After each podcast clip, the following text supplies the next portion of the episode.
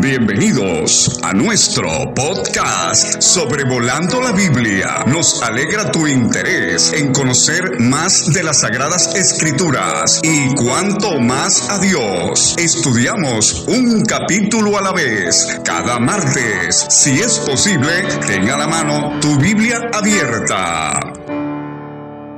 Reciban todos un cordial saludo desde Zamora, México. Les habla David Alves Padre con el episodio 319 de Sobrevolando la Biblia, considerando hoy Segundo de Reyes capítulo 4. Estamos estudiando la vida de Eliseo a la mitad del siglo IX antes de Cristo. Él también, como su antecesor Elías, ministró en el reino del norte de Israel. Eran días de mucha apostasía espiritual. Hemos visto ya cuatro manifestaciones del poder milagroso de Dios durante la vida de Eliseo. En el capítulo 2 separó las aguas del Jordán y también sanó aguas malas del manantial en Jericó. Maldijo a jóvenes burlones, también en el capítulo 2, que fueron atacados por dos osas y en el episodio anterior, mi hijo David nos habló de cómo eh, sobrenaturalmente Dios llenó el valle de agua y se ganó una batalla. Esto fue el capítulo 3. Aquí en el capítulo 4 estudiaremos cinco milagros más en el marco de cuatro historias. Veremos cómo Eliseo eh, pudo multiplicar el aceite que le faltaba a una viuda para saldar sus deudas prometió el embarazo de la mujer de Sunem, y luego de que el niño nació y murió, Eliseo lo resucitó, y también eliminó el veneno de una olla eh, que se había preparado con eh, caldo para comer, y finalmente multiplicó los panes para alimentar a unas 100 personas. Las historias de hoy entonces enfatizan que Dios no solamente interviene en cuestiones que tienen que ver con asuntos nacionales de un país, en términos generales, como lo de la guerra del capítulo anterior, sino que Él también se involucra en la vida cotidiana de familias e individuos en particular. El Dios de Eliseo conoce a fondo tus problemas y preocupaciones, y no dejes de confiar en Él para dar la solución. Si Elías era tosco y solitario y se nos pareció a Juan el Bautista, Eliseo se asemeja al Señor Jesucristo, ah, atendiendo a las viudas, resucitando a los muertos, alimentando a la multitud. Dios da diferentes dones a cada uno, así como Elías y Eliseo eran muy diferentes, pero ambos involucrados en la misma obra de Dios, eh, nosotros también tenemos que reconocer que Dios da diferentes dones a diferentes hermanos y hermanas. No todos tenemos que tratar de ser igual a una persona u otra. Vamos con los versículos 1 a 7, la multiplicación del aceite de la viuda endeudada. Esta era una de las eh, mujeres anónima de los hijos de los profetas. Estudiamos este término, los hijos de los profetas, allá en el capítulo 2. Eh, ella clamó a Eliseo. Su marido había muerto y ella da testimonio de que era temeroso de Jehová y dice, ha venido el acreedor para tomarse dos hijos míos por siervos. Entonces, eh, aquí aprendemos que estos hijos de los profetas eh, no eran monjes en eh, monasterios, viviendo una vida solitaria. Tenemos aquí, era el caso de que había una pareja casada y eso era lo normal. lo del celibato es una invención de la religión. Y el hombre había muerto, pero dejó atrás un hermoso testimonio tu siervo era temeroso de Jehová. Uno puede aparentar ser un santo en el trabajo o en la iglesia, pero un diablillo realmente en casa. No así con este hombre. Su propia viuda daba hermoso testimonio de él. Ahora, eh, él muere y la familia está eh, desamparada, como era común en los casos de viudez. Eh, dicho sea de paso, él pudiese haber quizás ganado mucho más dinero trabajando para el templo de Baal y sirviendo a los Baales, pero no, su convicción en su servicio a Dios era eh, entonces eh, algo que lo había llevado a la necesidad económica. Y así en nuestros días hay muchas ganancias que podemos dejar de percibir por nuestra convicción de ser fieles a Dios y de ser justos en nuestros tratos de negocios. Y ahora ella está a punto de perder a sus dos hijos por esta deuda que tiene. Eh, dice la Biblia de estudio de trasfondos culturales de la nueva versión internacional, a menudo un hombre que había contraído una deuda y no podía pagarla se veía obligado a venderse a sí mismo a uno de sus familiares, al acreedor como esclavo de la deuda. Eh, no se produjo ninguna venta real, sino que la persona fue transferida a posesión del acreedor. Por precio de venta se entendía un préstamo que el deudor ya había recibido y que ahora no podía reembolsar. La redención se producía cuando el deudor o uno de sus familiares eventualmente adquiría los medios para saldar la deuda y así recuperar el esclavo de la deuda del acreedor. Redimir a una persona era, en cierto sentido, el acto de recomprarla al acreedor, a menudo al mismo precio, el monto del préstamo, al que la persona fue vendida. Entonces, de no haber pariente redentor, como sí lo hubo en el caso de Ruth, por ejemplo, el caso aquí es que no había y bajo la ley la libertad vendría hasta el siguiente año de jubileo. Eso lo puede ver en Levítico capítulo 25, versículos 35 a 55. Pero eh, Eliseo le dice, ¿qué te haré yo? Declárame qué tienes en casa. Y ella dijo, tu sierva ninguna cosa tiene en casa sino una vasija de aceite su necesidad era realmente extrema. No sé si le ha pasado a usted, pero a veces conmigo llegan personas pidiendo eh, dinero prestado para saldar una cuenta eh, y mientras me describe la triste historia de su situación, noto que en su bolsillo trae un iPhone 15 Pro Max y ropa de marca Gap y lo último en tenis en zapato de tenis Adidas. En fin, parece que anda mejor que yo el fulano. El problema no es que tiene deudas, el problema es que no sabe manejar sus finanzas. Ese no era el caso aquí. La multiplicación del aceite aquí nos recuerda a Elías y el caso de la viuda de Sarepta. Porque según algunos, este no es cualquier aceite vegetal. Eh, eh, eh, por lo menos ha de haber sido aceite de oliva y posiblemente un tipo de ungüento que usaban los orientales después de bañarse. Eliseo le dice, ve y pide para ti vasijas prestadas de todos tus vecinos, vasijas vacías, no pocas. Y los vecinos, si conocían bien la ley, Deuteronomio 15, versículos 7, 8, ellos sabrían que la ley dice, no cerrarás tu mano contra tu hermano pobre, sino abrirás a él tu mano liberalmente y en efecto le prestarás lo que necesite.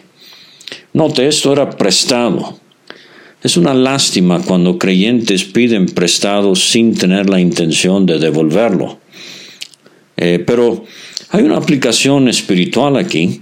Estas vasijas pueden ser eh, ilustrativas de nuestros cuerpos. Vivimos en vasijas prestadas y Dios nos ayude a que estén vacías de cualquier ego o de interés eh, ajeno a lo que son las cosas del Señor para ser llenos del Espíritu Santo y ser usados por Dios. Este servidor escribió un himno hace años acerca de las diferentes vasijas en la Biblia. Dice así, por tu gracia ya salvados, constreñidos por tu amor, vasos limpios, consagrados, utilízanos, Señor. El coro dice, somos barro solamente, pero con tu gran poder, si nos llenas plenamente, bendición podremos ser. Pero la segunda estrofa es la vasija que tiene que ver con este pasaje. Dice, ya vaciada la vasija, mucho aceite va a caber que tu espíritu dirija cien por ciento nuestro ser. Entonces le instruye a la viuda, enciérrate tú y tus hijos eh, en la casa y echa en todas las vasijas y cuando una esté llena ponla aparte. Entonces a puerta cerrada, no el teatro público de los charlatanes de nuestros días, pero se fue la mujer, cerró la puerta, encerrándose ella y sus hijos, ellos le traían vasijas, ella echaba el aceite, y cuando las vasijas estuvieron llenas, dijo a un hijo suyo, tráeme eh, aún otras vasijas, y él dijo, no hay más, entonces cesó el aceite. La gran lección aquí es que la provisión disponible era conforme a su fe. Mire cuántas veces nos quedamos cortos, no porque Dios haya fallado, sino porque nosotros hemos faltado en cuanto a nuestra fe. Y entonces llega y le cuenta a Eliseo y él dice, ve y vende el aceite y paga a tus acreedores. Y fíjese, y tú y tus hijos vivid de lo que quede. Esto es lo que me hace pensar que no solamente era la cantidad de aceite, pero la calidad eh, iba a traer ingresos suficientes para el porvenir. O sea que Dios eh, multiplicó tanto el aceite que pudieron vivir de eso ella y sus hijos. Ahora, en los versículos 8 a 37 tenemos la historia de la tsunamita. Eh, pasaba Eliseo por Sunem, a unos 12 kilómetros al oriente de Megiddo, Armagedón, eh, sobreviendo el valle de Jezreel. Y había allí una mujer importante. O sea, este es un contraste con la viuda del episodio anterior. Eh, esta mujer le invitaba insistentemente a que comiese. Y cuando él pasaba por ahí, venía a la casa de ella a comer. Y ella dijo a su marido, he aquí ahora, yo entiendo que este que siempre pasa por nuestra casa es varón santo de Dios. Ahora, eh, esta mujer era dada a la hospitalidad. Insistentemente le pide que él pase a comer. Y de buen discernimiento vio que Eliseo era un varón santo de Dios, a, a diferencia de tantos sacerdotes de Baal que deambulaban eh, por ahí en aquellos días. Eh, le dice a su esposo, ella parece tener más iniciativa que él, él es un hombre ya mayor, te ruego que hagamos un pequeño aposento de paredes. Esto sería en el segundo piso, eh, la casa tendría un techo plano. Pongamos allí cama, mesa, silla y candelero para cuando él viniere a nosotros, se quede en él. Entonces fíjese cómo ella eh, eh, usando las palabras de Romanos 12, versículo 13, compartía para las necesidades de los santos practicando la hospitalidad. Mi esposa y yo hace muchos años nos quedamos con una familia en Albuquerque, México, Nuevo México, en Estados Unidos, y ella, la señora de la casa, cuando llegamos nos llevó a nuestra recámara donde íbamos a estar, y nos explicó lo siguiente, cuando nos casamos mi esposo y yo, nos propusimos hacer una recámara en la casa exclusivamente para hospedar a creyentes y siervos del Señor que iban de paso y necesitaban donde dormir. Qué ejercicio eh, tan hermoso cuando creyentes eh, no solo tienen eh, las la posibilidad de hospedar, pero tienen el ejercicio de hacerlo. Ahora quiero por un momento ilustrar aquí el inmobiliario espiritual que es indispensable en la vida de todo creyente. Una cama, una mesa, una silla y un candelero.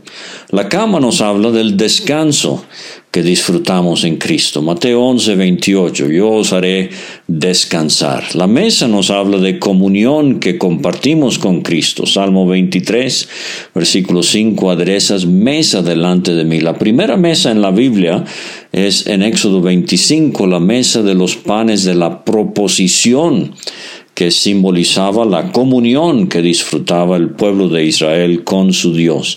La silla ilustra nuestra posición en Cristo. Estamos sentados en lugares celestiales. Efesios 2.6. Nuestra salvación es segura, pero nuestra condición espiritual debería reflejar lo sublime que es nuestra posición. Y el candelero nos habla del testimonio que damos de Cristo en este mundo tan oscuro. Mateo 5, 14 dijo Cristo, sois la luz del mundo. Ahora entonces, eh, Eliseo se queda en el aposento, lleva consigo a Giesi, su criado, y le dice, llama a esta tsunamita. Y vino ella y dijo él entonces a Yesi, dile, he aquí tú has estado solícita por nosotros, de nuevo su hospitalidad, eh, con todo este esmero. Eliseo apreciaba la hospitalidad y él está entrenando a Giesi ah, en este capítulo, pero vamos a ver el descalabro espiritual de Giesi en el capítulo siguiente. Ojo, no siempre Estar en la compañía de personas espirituales garantiza el bienestar espiritual de uno mismo. Uno tiene que tener su propia convicción, su propio ejercicio. Pero el mensaje es este. ¿Qué quieres que haga por ti? ¿Necesitas que hable por ti al rey o al general del ejército? Ella respondió, yo habito en medio de mi pueblo. Esto ilustra 1 Timoteo 6, versículo 6. Gran, eh, gran ganancia es la piedad acompañada de contentamiento. El Señor nos ayude a estar contentos eh, con lo que tengamos y donde estemos si estamos viviendo en su voluntad. ¿Qué pues haremos por ella? dice eh, Eliseo. Y ese responde aquí que ella no tiene hijo y su marido es viejo. Tenía todo menos un hijo, y esto era causa de reproche en Israel. Llámala, él la llamó y ella se paró a la puerta. Eh, mucha sabiduría y discreción en esto de parte de ella. Él le dijo, el año que viene por este tiempo abrazarás un hijo. O sea, va a haber un milagro, una concepción. Dios va a intervenir con este embarazo nos hace recordar la historia eh, de Sara y la promesa del nacimiento de Isaac. Ella dice, no, Señor mío, varón de Dios, no hagas burla de tu sierva. Más, se acuerda que Sara se rió, eh, Elizabeth en Lucas capítulo 1, ella dudó y con razón. Aquí esta mujer piensa que Eliseo se está burlando de ella, pero no, la mujer concibió y dio a luz un hijo al año siguiente. El niño creció, creo que no mucho, pero aconteció un día que vino a su padre, que estaba con los segadores, y dijo a su padre, ay, mi cabeza, mi cabeza. Ahora, eh, el vocabulario limitado de lo que dice el niño me hace pensar que mm, habla, pero no mucho. El padre le dijo al criado, eh, llévalo a su madre. Tomándolo, lo llevó a su madre y el niño estuvo sentado en las rodillas de su madre hasta el mediodía y murió. O sea, era un niño pequeño, sobre las rodillas de su mamá y después ella lo cargó arriba al aposento de, Eliseo, como vamos a ver. Posiblemente padeció de insolación mientras estaba en el campo expuesto al sol eh, durante la siega. Pero eh, entonces eh, ella sube, lo pone en la cama de Eliseo, cierra la puerta y llamando a su marido le dice, eh, te ruego que envíes conmigo alguno de los criados y una de las asnas para que yo vaya corriendo al varón de Dios y regrese. Él se extraña, dice, no es nueva luna, no es día de reposo. Ella dice, paz. Parece que no le reveló a su marido que el niño había muerto. En Albardó el asna dijo al criado, guía y anda, no me hagas detener en el camino, sino cuando yo te lo dijere. Y partieron y vinieron al varón de Dios al monte Carmelo, unos treinta y ocho kilómetros. Y cuando Eliseo la vio de lejos, dijo, dijo a su criado Jesse, He aquí la tsunamita, te ruego que vayas corriendo para recibirla. Eh, Eliseo no sabe lo que ha sucedido, pero sospecha que es algo urgente. Y el mensaje es para que le digas, te va bien a ti, le va bien a tu marido y a tu hijo. Y ella dijo, en estas circunstancias tan adversas, ella dijo, bien. Hay una anécdota muy conmovedora en cuanto a la respuesta que dio la tsunamita a la pregunta de Jesse. Nos remontamos al siglo XIX. Horacio Spafford fue un creyente muy activo en la ciudad de Chicago, colaborador del predicador Dwight L. Moody y de otros. No mucho tiempo después del gran incendio de la ciudad de Chicago en 1871, Spafford decidió llevar a su familia a Inglaterra. A última hora envió a su esposa y cuatro hijas eh, pequeñas adelante de él eh, mientras él tenía que atender a algunos asuntos de sus negocios, y el barco en que viajaba su familia colisionó con otro en alta mar, perecieron 200 personas a bordo, incluyendo a sus cuatro hijas. Recibió un telegrama días después de su esposa, que había sido rescatada, que eh, el mensaje simplemente decía salvada sola, ¿qué hago? Ya cuando pudo, él se embarcó hacia Inglaterra para reencontrarse con ella. Durante la noche, en la travesía en el Atlántico, el capitán del barco le informó, Señor Spafford, creemos que más o menos fue aquí donde perecieron sus cuatro hijas. Horacio Spafford había estado leyendo Segundo de Reyes 4. Basándose en esta historia, él escribió un himno muy conocido que dice así, si paz cual un río es aquí mi porción, si es como las olas del mar, cualquiera mi suerte es ya mi canción, está bien, con mi alma está bien, está bien, está bien, está bien, con mi alma está bien. Por ser un niño inocente, la tsunamita parecía saber que todo estaba bien con su hijo. Su alma estaba con Dios. Los Spaffords también sabían que sus cuatro hijas estaban en el cielo. Qué bueno es, aun en las circunstancias más adversas de la vida, cuando el creyente en Cristo Jesús puede cantar, está bien, está bien, con mi alma está bien. Bueno, ella llega con Eliseo en el monte de Dios, en el Carmelo, se asió de sus pies y Jesse quería quitarla, pero Eliseo entiende que hay algo sumamente mal. Déjala, dice, porque su alma está en amargura y Jehová me ha encubierto el motivo y no me lo ha revelado. Esa es la talla espiritual de Eliseo. Él comprendía que había una situación bastante crítica. No todos entienden esto cuando creyentes no actúan normalmente. Bueno, él envía a Jesse con su báculo, un bastón largo que usaban los peregrinos, y le dice, si encuentras a alguien en el camino, no saludes. Esto no era eh, ser antipático, era en el Medio Oriente detenerse a saludar a alguien, era tener que revisar eh, la genealogía y hablar de la familia y este, de los camellos y, y eran saludos muy, muy entretenidos pero el, eh, el, profeta quiere que Jesse llegue lo más pronto al niño y le ponga el báculo sobre el rostro. O sea, el problema del niño había sido en su cabeza y ahí va el báculo. Quizás eh, Eliseo está tratando de enseñar que el báculo no tiene ningún poder milagroso, como algunos piensan con reliquias religiosas el día de hoy y, se amontonan a veces para tratar de tocar algún objeto de alguna persona famosa supuestamente eh, para conseguir un milagro. Pero no funcionó. El reporte es el niño no despierta. Llega Eliseo a la casa y se subió y se tendió sobre el niño.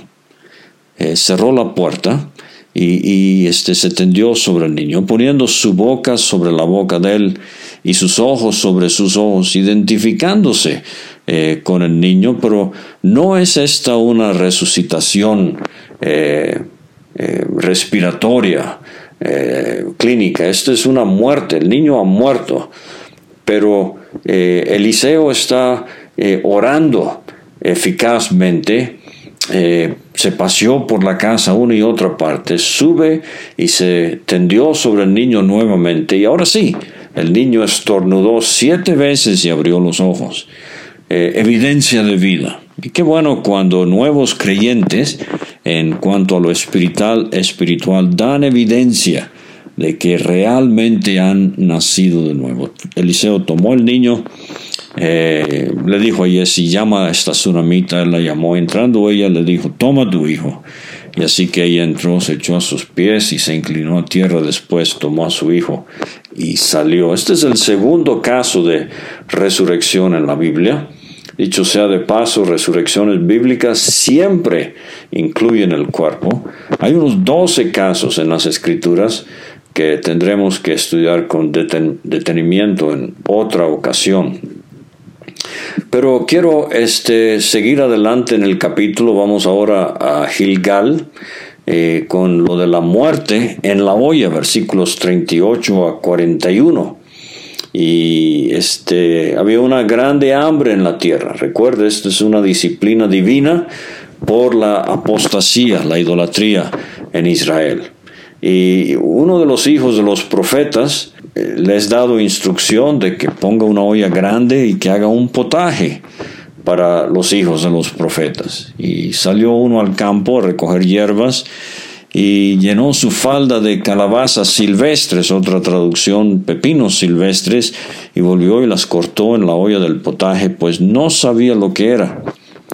Y entonces sirvió para que comieran esos hombres, pero sucedió que comiendo de ellos del guisado gritaron, varón de Dios, hay muerte en esa olla, o sea, había veneno, no pudieron comer. Eliseo dice, traed harina, la esparció en la olla y dijo, da de comer a la gente y no hubo más mal en la olla. Obviamente la harina de por sí no tenía propiedades milagrosas como para neutralizar calabazas silvestres venenosas. Fue un acto simbólico, así como vimos con lo del manantial de Jericó, eh, en el que Eliseo estuvo acompañado del poder sobrenatural de Dios. Fíjese que una vez en mi vida yo extrañé al profeta Eliseo. Eh, sucedió que a mediados de la década de los 1970 comenzaba una obra nueva en el Evangelio en un, en un lugar llamado Bárbula, en la parte norte de la ciudad de Valencia, en Venezuela. Se acababa de comprar un terreno bastante amplio y apenas empezábamos a quitar escombro y arreglar una casita abandonada que había en el predio. Mi hermano y yo, junto con otros tres amigos de la infancia, tomamos un descanso en la sombra de un árbol y comenzamos a comer lo que pensábamos que eran cacahuates o maní, dicen en Venezuela, de ese árbol. Eh, todos cinco no tardamos en empezar a vomitar y a empeorar con otros síntomas y fuimos llevados al hospital. Fue un fin de semana de la así llamada Semana Santa. Yo recuerdo, perdí unos 5 kilos de peso, tuvieron que hacernos lavados estomacales, etc. Eh, no era maní o cacahuate, era algo que llaman piñón. Pero la enseñanza espiritual hay que tener cuidado con la comida espiritual que se ingiere. Como los de Berea, hay que siempre escudriñar las escrituras para ver si lo que se está enseñando es cierto. Hechos 17, versículo 11. Abunda mucho veneno doctrinal. Tenga mucho cuidado. Tenemos que estar siempre alertas. Y finalizamos con la multiplicación de los panes, versículos 42 a 44.